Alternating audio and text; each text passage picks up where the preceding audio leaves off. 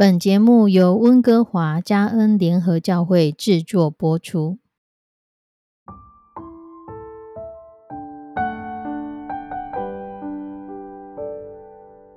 亲爱弟兄姐妹，为了资源而争吵，是很多人都经历过的事情。即使我们不在社会上，是在职场或在校园里争吵，在家里也有可能和兄弟姐妹争吵。然而，不是每一次争吵都是无理取闹的。很多的情况之下，人是因为一些基本的需求得不着、缺乏，所以他起来抗议，起来要东西、要资源，这是可以体谅的。但是问题总是要解决，不能永远停留在你争我夺，或是彼此抱怨埋怨的阶段。更不应该发展成为派系斗争或群体围殴，弄得焦头烂额，彼此关系破裂。在民数记二十章第二节到第十三节，我们看到了一个争闹的例子。那时候的摩西，他带领着以色列会众来到了寻的旷野，他住在加底斯，百姓为了水争闹不休，以色列人行走在旷野。缺水是他们那时候很大的问题。根据圣经记载，百姓的数目超过两百万，牲畜当然也很多。要在旷野为这许多的百姓和牲口找水喝，这是一个很严峻的民生问题。当时就是因为这样，因着没有水给会众喝，所以百姓就起来攻击他们的首领摩西和亚伦。经文这样写：百姓向摩西争闹说：“巴不得我们的弟兄死在耶和华面前的时候，我们也死了。你们为何把耶和华的会众领到这旷野，使我们和牲畜都死在这里？你们为何把我们从埃及带上来，领我们到这个地方？这地方不好撒种，没有无花果树、葡萄树、石榴树，甚至没有水喝。”说实在的，他们的话非常有说服力，而且口才很好。因为那片旷野的确是一个不好的地方，什么也没有。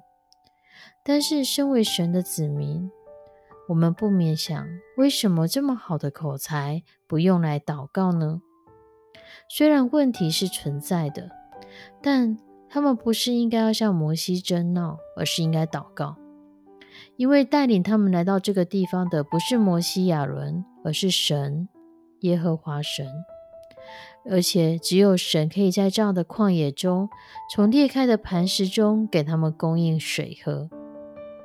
我们如果想想神曾经为他们行过的神迹，神使石灾发生在埃及，又使红海分开，使云柱火柱昼夜不断的随行保护他们。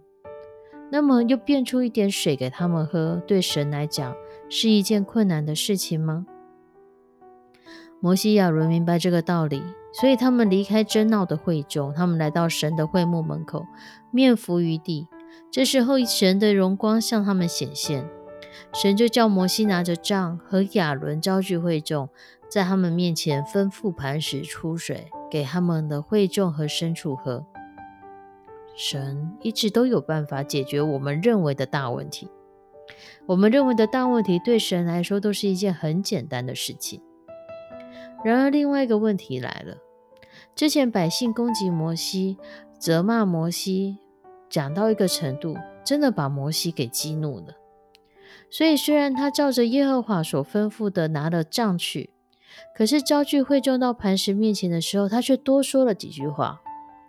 摩西说：“你们这些背叛的人，我们要为你们使水从这磐石中流出来吗？”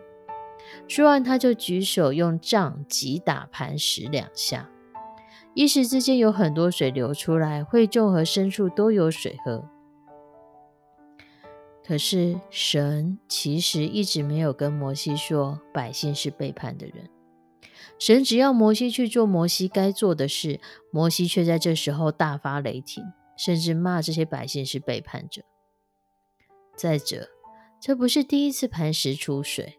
曾经有一次，神叫摩西击打磐石，可是这一次，神只叫摩西吩咐磐石，没有叫他去打，更何况还是打两下。摩西是在发泄自己的怒火，还是摩西你觉得神说的不算话，要你来打才可以有水流出来呢？就因着这样的发言和举动，这件事情过后，耶和华神就对摩西和亚伦说：“因为你们不信我，不在以色列人眼前尊我为圣，所以你们必不得领这会众进入我所赐给他们的地方去。”果然，亚伦后来死在何尔山上。摩西登在耶利哥对面的庇迪斯山顶，看过迦南美地之后，他也死了。他们都没有进入神所应许的美地。这段经文有很多我们都可以学习的功课。遇到事情的时候，没有人应该去抱怨，而是应该转向寻求神的帮助。可是，身为一个领袖，身为一个领导者，身为一个服侍的人，我们更不应该为了众人的埋怨、纷闹而发怒，否则其实是我们自己受亏损。连摩西这样谦和又老练的人都会发火，我们也不应该对自己有太大的信心，应该要为自己的态度保持警醒。所以，亲爱的弟兄姐妹。当我们遇到问题的时候，就好好的把问题解决了，不要生气，还干出蠢事，忘记神一直都与我们同在。你向神、向你的家人朋友、向你的长官同事也有怨言吗？或者因着有许多人向你抱怨而让你心烦意乱吗？亲爱的弟兄姐妹，我们不用乱，也不用去吵。因为耶稣基督已在宝座上等着我们，等着我们去祷告。就让我们一起来祷告。慈悲我们的上帝，我们要把每一个收听这个节目的弟兄姐妹都交托仰望在你的手中。主，你知道我们的心思意念；主，你也知道我们现在所面对到的困困境、困难，或者是我们的脾气。主，求你来帮助保守我们。当我们遇到困难的时候，是将困难带到你面前，是将我们的口才、我们的埋怨化成一个祷告，来到你的面前，是相信主，你为我们解决这许许多多的问题。我们的困难在你眼中是微不足道的小事情。求你的圣灵来帮助保守每一个收听这个节目的弟兄姐妹，让我们在你的里面被你来带领，经历你更深的与你同行。献上我们的祷告，祈求奉主耶稣的圣名，阿门。亲爱的弟兄姐妹，愿神帮助我们，将我们每一个埋怨都成为祷告。我们下次再见，拜拜。